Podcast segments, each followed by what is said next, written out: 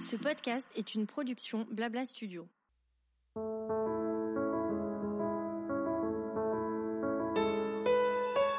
En tant que femme, les premières fois sont nombreuses tout au long de notre vie. Ces expériences peuvent être des découvertes, mais certaines sont parfois plus éprouvantes que d'autres et marquent notre parcours d'une pierre blanche. Lorsque l'on doit faire face à ces nouveaux obstacles, nous ne sommes pas toujours suffisamment armés, écoutés, informés ou soutenus pour les affronter de façon sereine. Bienvenue sur Nos Premières Fois, le podcast qui libère la parole féminine, créé par CCD, Laboratoire de la Femme. Je suis Didi et chaque semaine je reçois une invitée pour recueillir son témoignage et son expérience pour aider d'autres femmes qui, à leur tour, rencontreront la même première fois. Bonne écoute!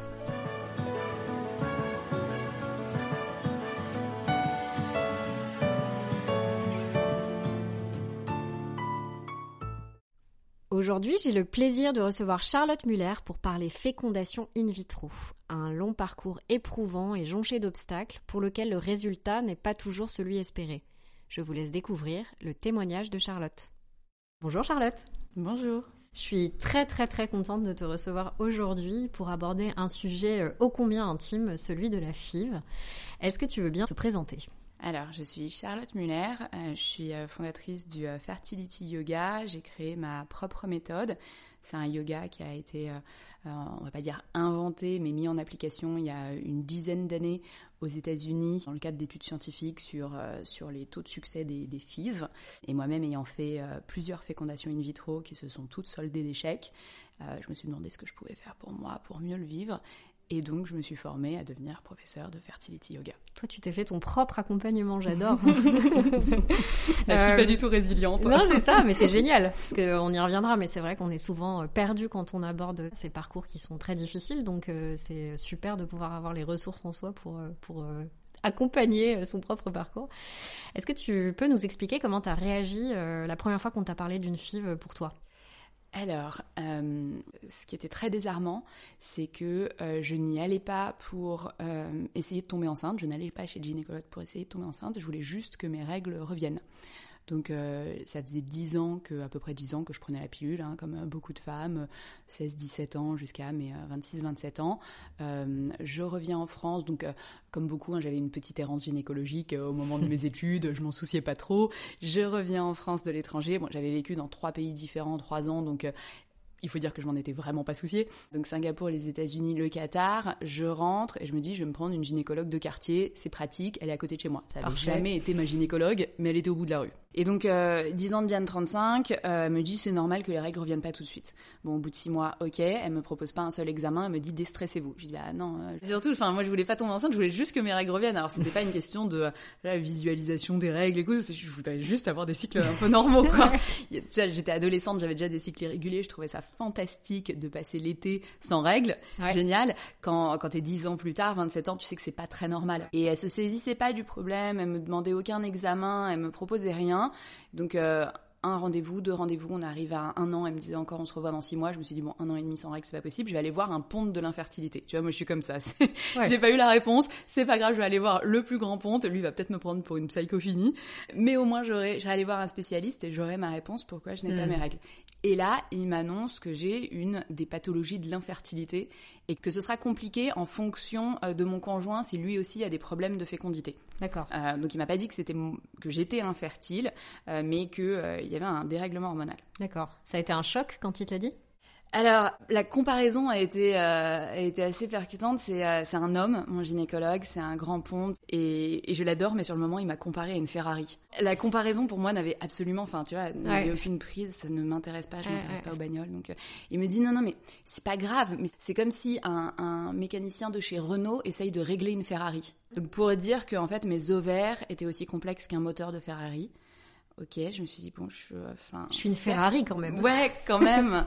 depuis, euh, je lui ai envoyé plein de copines. Il leur a dit qu'elles avaient des ovaires de compétition, elles étaient trop contentes. Mais donc voilà, il m'a expliqué que ce serait compliqué et c'est surtout les, euh, rendez-vous suivants ou plus tard, en fait, euh, voyant que j'avais quand même cette pathologie, a demandé un spermogramme à mon conjoint mhm. et, nous a annoncé que oui, effectivement, ça allait être très compliqué parce que lui aussi avait euh, un problème de cycle, mais lui avait un spermogramme catastrophique. D'accord. Donc là, ça a quand même été, euh, j'imagine, un choc pour tous les deux. Est-ce que vous aviez déjà entendu parler de la FIV avant, euh, enfin, avant que les mots soient posés, les mots fatidiques Ou même lui, je veux dire, par rapport aux, aux examens qu'il vous a fait passer, est-ce que tout de suite il a diagnostiqué qu'il il allait falloir euh, avoir recours à une FIV? Ou comment ça s'est passé? Alors oui, je te confirme, il nous a dit que dans notre cas, l'insémination, euh, c'était pas une option, Mhm. que euh, en fait, euh, il valait mieux passer tout de suite euh, en FIV. Alors moi, ce que je savais de mon dérèglement hormonal, parce que comme je te le dis, ça s'est fait, en, on va dire en deux trois rendez-vous. Mhm. La première fois, il me diagnostique le syndrome des ovaires polykystiques. Je cherche en ligne. Alors à l'époque, c'était il, y a- il y a bientôt euh, 11 ans. Euh, à l'époque, il y avait deux articles en ligne. Ah. Alors, un, je vais pas dire quelle revue parce qu'ils me font des, ar- des articles incroyables et ils m'ont encore interviewé ce matin. Donc, mais à l'époque, ils écrivaient le SOPK, gnognotte, c'est facile, elle tombe enceinte Ah ouais. hyper facilement, aucun problème. Pseudo problème Ouais. de fertilité. Donc bon, j'étais bien avancée avec ça. Ça t'a peut-être rassuré, cela étant à l'époque, non? Oui, mais je pas trouvais que ça allait pas en profondeur. Ouais, Mais en même temps, il faut se dire qu'il y a 11 ans, les points .fr, voilà, les, les versions euh, online des, euh, des magazines français, Mm. Enfin, c'était pas euh, très riche sur les sujets féminins. Donc c'est pas là qu'il fallait chercher le- euh, le- les informations. Euh, donc il y avait deux pauvres articles et l'autre, euh, l'autre euh, était euh, était un peu désespérant euh, euh, et traitait de toutes les infertilités, mais sans bien comprendre euh, la différence entre euh, les différentes pathologies. Donc, Ouais, euh, En gros, c'était une liste à la Prévert, mais euh, il y avait rien qui était détaillé et ça te ressemblait pas plus, quoi. Non, ça ne m'avançait absolument pas plus. Donc je suis allée chercher en anglais en fait, euh, ce qui existait en anglais. Donc SOPK, c'est euh, PCOS en anglais. Déjà, il faut trouver le terme, bravo.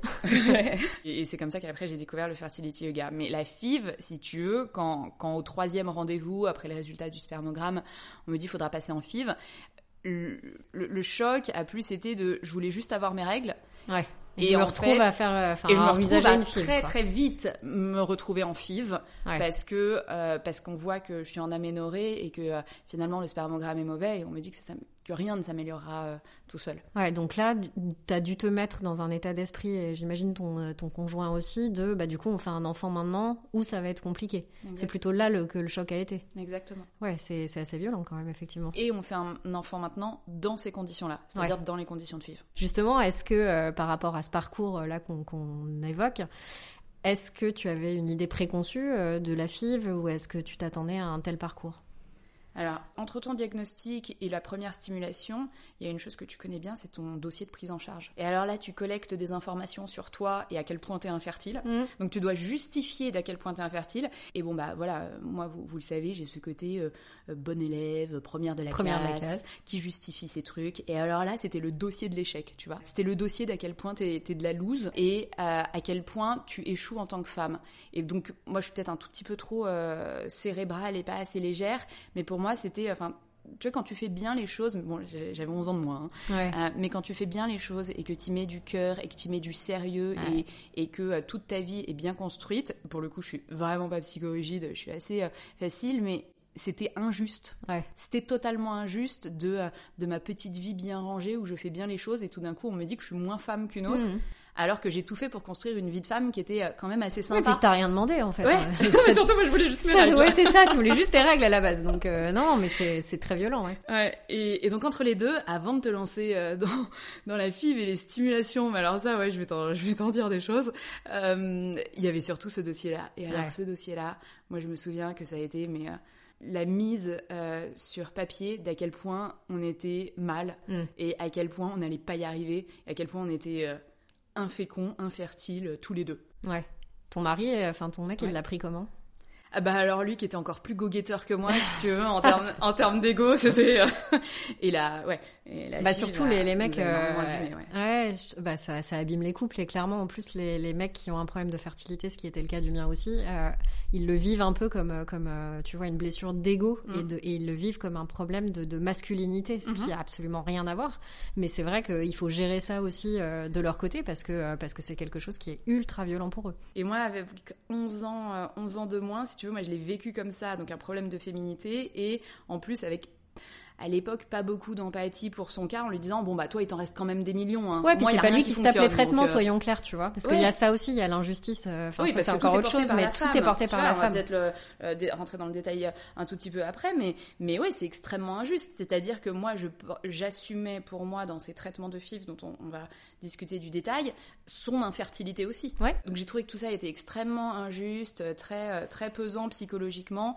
Euh, et avant même d'avoir commencé, déjà un clou enfoncé pensée Mm. de euh, d'incapacité. Euh, mais bon, peut-être un tout petit peu trop intellectualisé sur. Oh non, non, mais. Et ça, donc, tu t'y attendais pas forcément, ce fameux dossier, ces démarches administratives, tout, tout ce qui entoure la préfive, on va dire. Bah non, quand on te dit on va faire une FIV, on te dit Ouais. pas il y a un dossier de prise en charge à 100% pour dire à quel point tu mérites, à Ouais. quel point t'es Et à la fois, on peut se dire que c'est quand même cool d'avoir ce- cette prise en charge. Parce c'est que, logique euh, et on a énormément de chance en Ouais. France, énormément. Et les traitements, donc, justement, ce que tu Alors, veux les bien nous traitements, raconter bah, ouais. les traitements, euh, c'était plus. En fait, la seule chose que moi j'avais en tête d'une FIV, c'était ce, ce qui se passait en laboratoire. En- tu vois, dans le laboratoire, j'imaginais que bah il y avait un de mes ovules et il y avait un spermatozoïde. Donc euh, nous, on avait une FIV-XI, ils étaient mis en contact et voilà. Tu vois, dans ma tête, c'était ça la FIV. L'avant, l'après, je m'étais pas vraiment posé la question de comment on y arrivait. Et en fait, euh, l'avant, alors c'était une catastrophe pour moi parce que avec des ovaires polykystiques, en fait, t'as un gros sujet euh, d'hyperstimulation. Donc, comme les ovaires polykystiques, c'est des ovaires qui sont pleins de petits follicules, Mhm. mais aucun ne se développe et ne devient vraiment dominant si, et, et par conséquent, il n'y a pas d'ovulation. Et donc, quand tu es stimulé, le risque, c'est que tous ces petits follicules se développent en même temps, mais qu'il n'y en ait toujours pas un qui devienne dominant, et donc la ponction, ce que j'avais absolument pas en tête non plus, la ponction n'est pas lieu parce qu'il n'y a pas de raison d'aller chercher des, euh, euh, des ovules qui sont pas matures. Et Ouais, moi, donc il y a une, c'est très, en fait, c'est très compliqué de stimuler des ovaires polykystiques. des, des ovaires euh, polykystiques. Et je ne répondais pas au traitement. Donc on me stimule, on me stimule, Ça on me stimule pas. et ça grossit pas.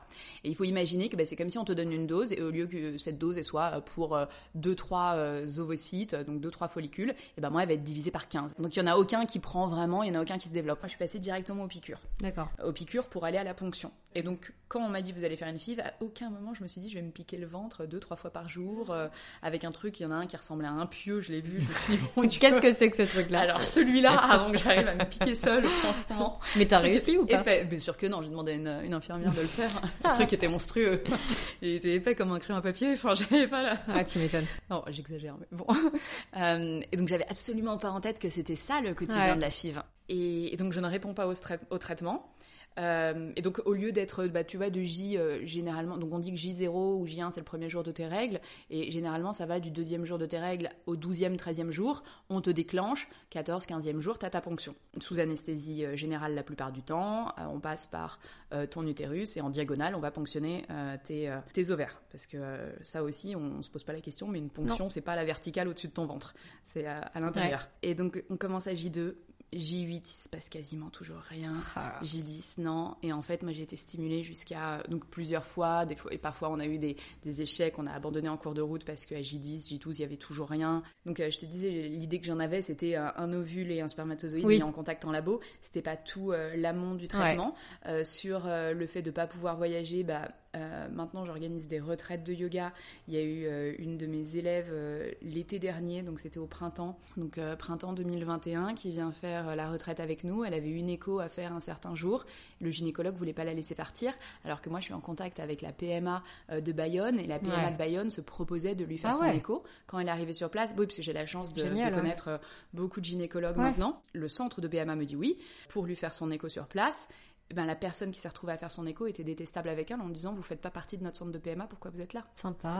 C'est- pas c'est pas si simple que ça d'organiser euh, ta vie euh, sociale et euh, Mais c'est génial qu'elle ait réussi à aller à ta retraite. Ouais, elle a, réussi, mais, euh, mais tu vois, même si euh, dans la hiérarchie de cette PMA, euh, les personnes qui étaient les supérieures de la, personne qui a, fait l'écho lui disaient oui, au final, sur le moment, ça s'est pas hyper bien passé. Hmm.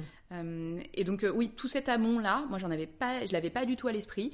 Moi ça s'est très mal passé parce que je réagissais très mal au traitement. Et euh, la dernière FIV, T'en as fait combien en tout j'en ai fait trois. D'accord, Et en fait, comme je réagissais pas bien au traitement, bah, la deuxième, on n'a même pas fait de ponction. d'accord. Donc traitement, traitement, pas de ponction. La première, aucun n'a survécu en fait une fois qu'ils étaient fécondés, ils, survivaient, ils survivaient pas. Donc il n'y avait pas de transfert. Et le troisième traitement, on arrive à m'en ponctionner de mémoire parce que c'était il y a 11 ans. euh, je pense qu'on m'en ponctionne 6 ou 7, donc c'est pas fantastique, hein, 6 ou 7. Ouais, c'est pas terrible, ouais. 28, 29 ans, euh, c'est Ouais. pas, pas génial. Et il y en a que 4 qui se développent. Moi, je fais euh, surtout euh, une hyperstimulation. Donc, euh, les Ouais. ovaires continuent de grossir, euh, c'est c'est terrible. Je fais euh, donc un ovaire, un ovaire euh, craque, je fais une, une hémorragie interne. Et euh, mon médecin était euh, vraiment, euh, vraiment paniqué parce que euh, à ce stade-là, ça lui était arrivé qu'une seule fois. Et effectivement, Ah ouais. l'autre patiente, donc c'était des années et des années en arrière, il avait dû lui retirer les ovaires. Ouais. Euh, donc on n'était pas, euh, Très serein. non, on n'était pas. Et je reste hospitalisée et il y en a que quatre. On n'a que quatre embryons, donc tu te dis tout ça pour quatre. comme j'avais pas 30 ans, eh ben, j'ai même dû demander une dérogation, enfin j'ai dû écrire une, attestation au labo pour avoir le droit d'en transférer deux. ouais, c'est fou. Donc évidemment, on les congèle, hein. on, ne hmm. peut pas les transférer le mois, ce mois-là parce que j'étais en trop mauvais état. Euh, donc on me laisse le temps de me remettre et on les transfère, on en transfère deux. On en, en fait, on en décongèle deux, il y en a un qui qui survit pas, donc on, on décongèle le troisième. Là, il t'en reste plus qu'un. Il m'en reste plus qu'un. Ça ne donne rien. On en transfère deux, pas de grossesse. On attend quelques mois, on transfère le dernier, pas de grossesse. Ah là là. Donc ça, c'était euh, la troisième fois. Euh, première fois, il n'y en avait aucun. Deuxième fois, on a arrêté en cours de route. Alors, ce qu'on dit pas, c'est qu'on réagit pas toujours très bien au traitement. Le deuxième traitement, on l'arrête en cours de route. Quand je quand j'arrête ce traitement-là, j'avais un cinéma qui était au bout de ma rue, mais vraiment euh, à deux pas. Un soir, je rentre du cinéma, on avait peut-être arrêté le traitement la veille, pas le jour même, mais la veille ou l'avant-veille, et je rentre du cinéma et je m'effondre en hurlements et en pleurs. Donc on parle d'une distance qui faisait même pas 100 mètres hein, de marche. Ah Mon corps se met à transpirer, mais transpirer, j'étais trempée. Tous mes vêtements étaient trempés, transparents de sueur. Je me transpirais, chaleur terrible, je me mets à grelotter. Et, euh, donc, bah, tous mes vêtements à bon à mettre à la machine quand j'arrive chez moi. Et le lendemain, j'appelle mon gynéco. Je lui dis, mais que se passe-t-il? Terrible. Il me dit, bah, t'es comme une junkie, t'es en descente. Mais en fait, oui, mais enfin, on a arrêté les hormones, ok, je suis pas bien, mais est-ce que c'est une des choses dont on aurait pu peut-être parler avant Que ça aurait pu être une des conséquences? Bah oui, mais. Et lui me dit, mais en même temps, c'est logique parce que tu n'ovules pas naturellement. Et donc ton corps ne produit pas les hormones qu'il faut naturellement pour avoir un cycle. Donc là, on l'a chargé, chargé, chargé, tu n'as toujours pas réagi, on arrête. Ton corps réagit. ton corps te dit, oula, c'est quoi cet électrochoc euh, C'est quoi cette descente? Bon, et alors tu as une petite fille qui a deux ans. Spoiler. ouais, j'ai une petite fille qui a deux ans. C'était une grossesse naturelle. Euh, alors, euh, pas de FIV donc pour cette petite fille. Pas de pour cette petite fille, petit bébé miracle. Bah, si j'ai si j'essayais de pousser le marketing, je dirais euh, mon bébé fertility ouais, yoga. Ouais, Mais la réalité, c'est que dans sa dans sa grande prévenance, parce que j'ai la chance d'avoir un gynécologue qui est assez exceptionnel, et lui m'avait dit au moment où j'arrêtais les FIV, parce que après une hémorragie des ovaires, avant d'y retourner, enfin tu. Faut y aller faut être motivé. Et, puis surtout, enfin, on n'avait plus rien en stock. Donc euh, quand il me dit est-ce qu'on est retourné une quatrième fois, je dis bah alors là, mais euh, enfin, oublie-moi. J'allais avoir 30 ans, euh, j'avais vraiment besoin de, profiter de cette période-là sereinement. il me dit tu sais, le syndrome des ovaires polykystiques, c'est un dérèglement hormonal qui est quand même tout à fait particulier parce qu'il se peut qu'entre tes 33 et 37 ans, aies une période de fertilité naturelle.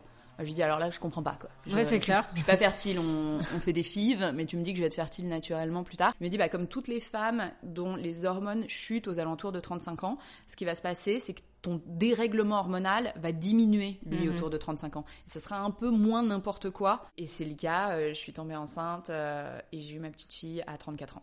Génial. C'est chouette aussi, alors tu vois, que la parole se libère autour de ce sujet en particulier. Et c'est chouette aussi de se dire que, euh, bah, effectivement, il y a 11 ans, moi aussi j'étais dedans et on n'en parlait pas comme ça.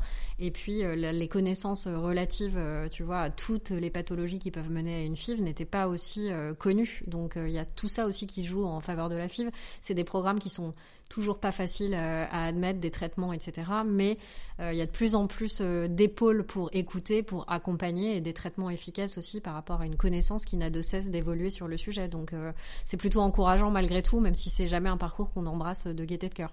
Pour terminer, Charlotte, est-ce que tu aurais un conseil peut-être à adresser à une femme qui nous écouterait et qui serait aux prises avec la FIV? Est-ce que tu aurais un conseil à lui donner? Le conseil que j'ai à leur donner, parce que moi je, fonctionne comme ça et je sais que ça peut être euh, assez douloureux, c'est de ne pas faire de la PMA une to-do list. Hmm, super conseil. Merci beaucoup Charlotte, merci infiniment de t'être livrée sur ce parcours et, euh, et, écoute, prends soin de toi quoi qu'il arrive, five ou pas five. Merci toi aussi.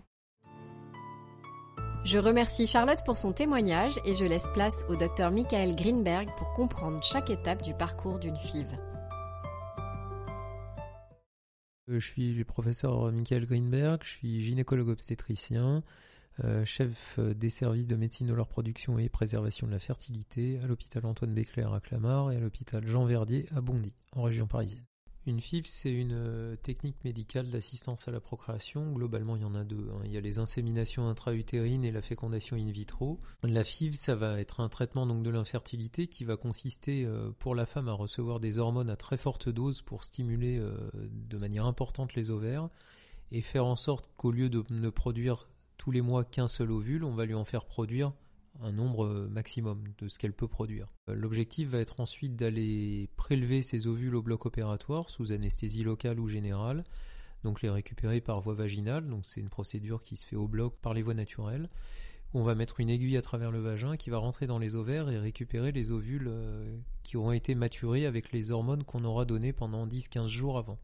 Quand ces ovules auront été récupérés, ovules ou ovocytes, ils seront confiés au laboratoire et le laboratoire pourra les mettre avec les spermatozoïdes du conjoint ou éventuellement d'un donneur de sperme si c'est deux femmes en couple ou si c'est euh, une femme célibataire.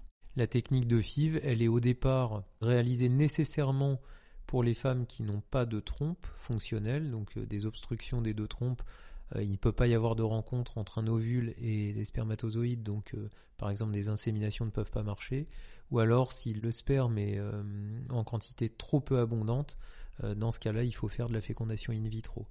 Sinon, la FIV peut venir en deuxième intention après échec des inséminations. Alors, il y a, plusieurs questions dans le quand faut-il s'inquiéter. Il y a le quand faut-il s'inquiéter quand on essaye d'avoir un enfant, qu'on est en couple, on essaye d'avoir un enfant. En général, on va dire que globalement, c'est au bout de un an de rapports sexuels réguliers sans grossesse. Chez les femmes de 36, 37, 38 ans, on pourra éventuellement raccourcir ce délai et se dire qu'au bout de 9 mois, on peut commencer à se poser la question d'aller voir un, médecin spécialiste en, reproduction. On peut s'inquiéter toutefois avant et se poser la question quand on est en couple et qu'on cherche à avoir un enfant, mais on va dire que c'est des règles de bon sens. Une femme qui n'a pas de règles ou quasiment jamais de règles, ça veut dire qu'elle a un problème potentiel d'ovulation et c'est peut-être pas la peine d'aller euh, attendre un an ou deux ans avant de se poser la question. De la même manière, une femme qui a des rapports avec un conjoint qui éjacule pas, par définition ça va pas pouvoir marcher, il faut peut-être s'inquiéter avant de se, avant de se dire on essaye dans tous les sens. Et puis si euh, on n'est pas dans un processus de, reproduction et que on est une femme euh, lambda qui veut vivre sa vie et qui a euh, à 30 ans se pose la question de est-ce qu'il faut que je m'inquiète par rapport à ma fertilité? Eh ben, il y a plusieurs choses. Donc, une femme qui effectivement n'a pas du tout de cycle peut se poser la question de est-ce qu'elle ovule correctement ou pas, et donc aller chercher une explication à d'où l'absence de règles ou l'absence de cycle régulier qui pourrait éventuellement compromettre le fait que ça puisse marcher naturellement et ou éventuellement avec des techniques d'assistance médicale à la procréation. Et puis il y a aussi un effet euh, lié à l'âge, puisque plus on va avancer en âge, plus la fertilité féminine va décroître. Et euh, cette décroissance va vraiment être nette à partir de l'âge de 35 ans, même si ça ne veut pas dire qu'à 35 ans c'est foutu, pas la question n'est pas là mais il y a un déclin de la fertilité qui va commencer à se faire de manière euh, plus rapide. Le pic de fertilité chez la femme, c'est entre 20 et 30 ans, et puis ça décline après euh, progressivement avec une, accélération de la pente de, déclin de la fertilité à partir de 35-37 ans. On va considérer qu'après 43 ans, ça devient de toute façon relativement compliqué de tomber enceinte, que ce soit naturellement ou en assistance médicale à la procréation d'ailleurs quand on a une, première consultation d'infertilité, euh, alors on va dire pour un couple hétérosexuel, puisqu'aujourd'hui il y a plusieurs possibilités d'avoir recours à la PMA. Hein. Il y a les couples hétérosexuels qui n'arrivent pas à avoir d'enfants, il y a les femmes en couple et les femmes célibataires. Femmes en couple et femmes célibataires vont devoir passer par un don de sperme, donc elles vont devoir nécessairement avoir recours à un médecin de la reproduction pour les accompagner dans leur projet.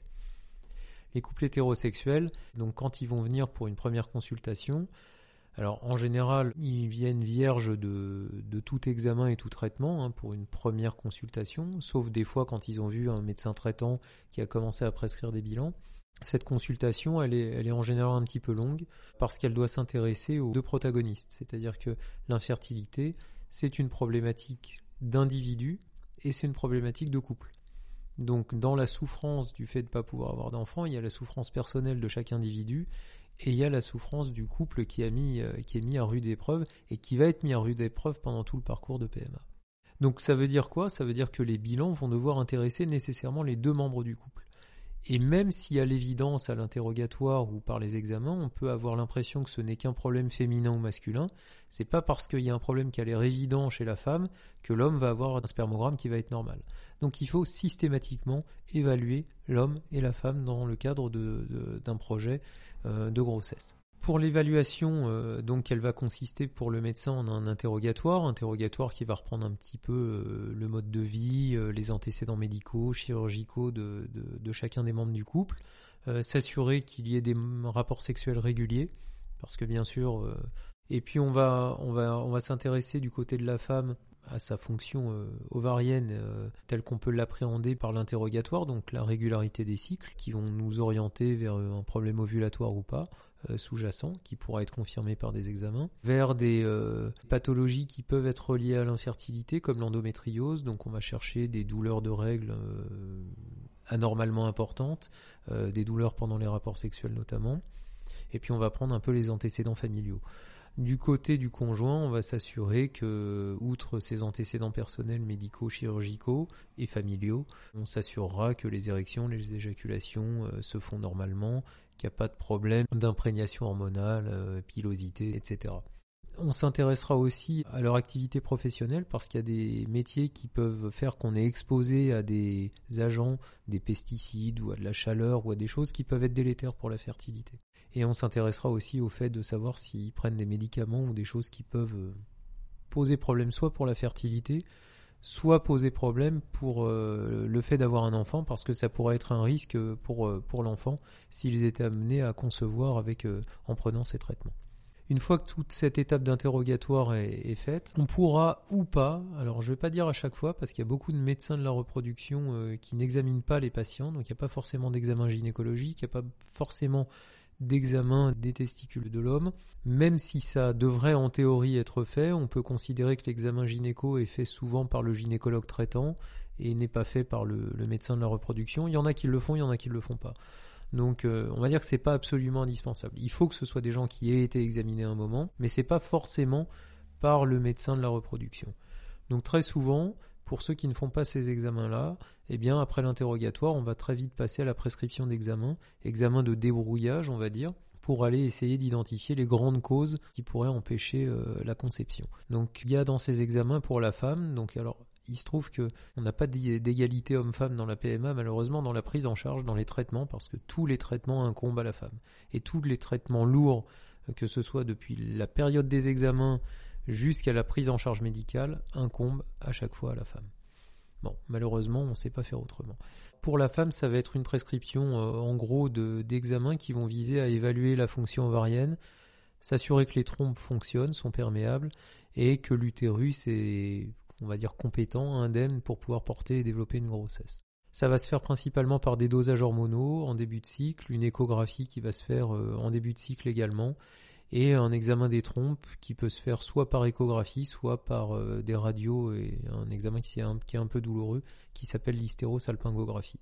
Pour l'homme, c'est toujours la même chose, c'est une analyse de sperme et c'est ce qui va permettre d'avoir une idée de, de la production de spermatozoïdes. Le parcours d'un couple infertile, c'est passer cette première consultation, c'est de, bah, on récupère l'ensemble des données, on a une idée de est-ce qu'il y a une cause ou pas. Des fois, il n'y en a pas retrouvé. Ça ne veut pas dire qu'il n'y a pas de cause à l'infertilité, mais ça veut dire que les bilans qu'on a aujourd'hui ne permettent pas euh, d'identifier une cause euh, qui existe euh, cependant pourtant. Mais on n'est pas capable aujourd'hui de l'identifier. On estime aujourd'hui que c'est à peu près 10 à 15% des infertilités qui demeurent inexpliquées. Mais pour celles qu'on va arriver à expliquer, on pourra s'orienter vers une technique qui pourra être au choix de la désinsémination intra-utérine ou de la fécondation in vitro directement ou après échec des inséminations.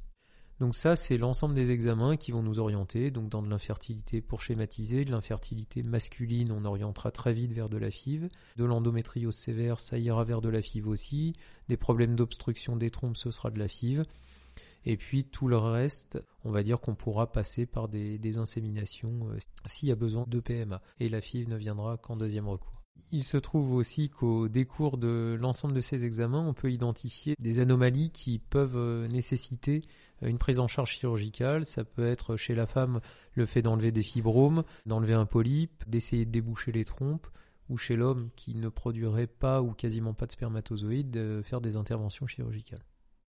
Parmi les conseils qu'il y a, donné dans, dans, la prise en charge des couples infertiles, il y a l'accompagnement psychologique qui est euh, sans doute un élément majeur euh, qui permettra, euh, outre peut-être de lever quelques freins si on estime qu'il y, a a une composante un peu psychologique à, l'infertilité, mais en tout cas d'avoir un rôle d'accompagnement dans, un parcours qui est complexe. Donc ça me paraît absolument indispensable de pouvoir se se faire accompagner pour les hommes, pour les femmes, pour les couples qui rentrent dans, dans, ces parcours de PMA.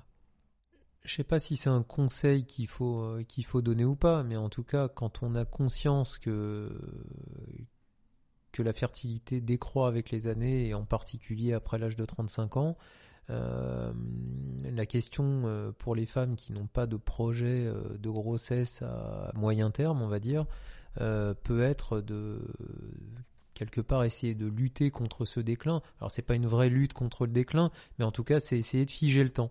Et euh, on peut essayer de figer le temps en congelant des ovocytes aujourd'hui, c'est autorisé par la loi pour les femmes qui ont entre 29 et 37 ans et qui n'ont pas de problèmes médicaux, qui n'ont juste pas de projet de grossesse euh, à moyen terme et donc ça permettra, si jamais ces femmes-là sont des candidates un jour à la PMA à 38, 39, 40, 41, 42 ans, où la PMA avec des ovocytes frais marche très très mal, de pouvoir avoir un backup en se disant, ben, ben voilà, j'ai un joker, j'ai des ovocytes que j'avais congelés à 33 ans, de potentiel a priori optimal, même si c'est jamais une garantie de succès, on peut jamais se reposer que là-dessus, mais a priori ça permettra éventuellement de faire une PMA, une FIV, avec des ovocytes congelés jeunes et donc a priori de meilleurs pronostics au final. Donc oui, je pense que la, congélation d'ovocytes, elle a aujourd'hui toute sa place dans la vie de la femme en fait tout simplement, qui peut se poser des questions quant à sa fertilité et qui n'a pas de projet quand elle arrive euh, à la trentaine avec euh, pas de projet à court ou moyen terme. Merci d'avoir écouté cet épisode proposé par CCD, Laboratoire de la Femme. J'espère qu'il vous aura plu et je vous donne rendez-vous la semaine prochaine pour continuer d'échanger sur nos premières fois en tant que femme au sujet du SPM, le syndrome prémenstruel, avec le témoignage de Juliette.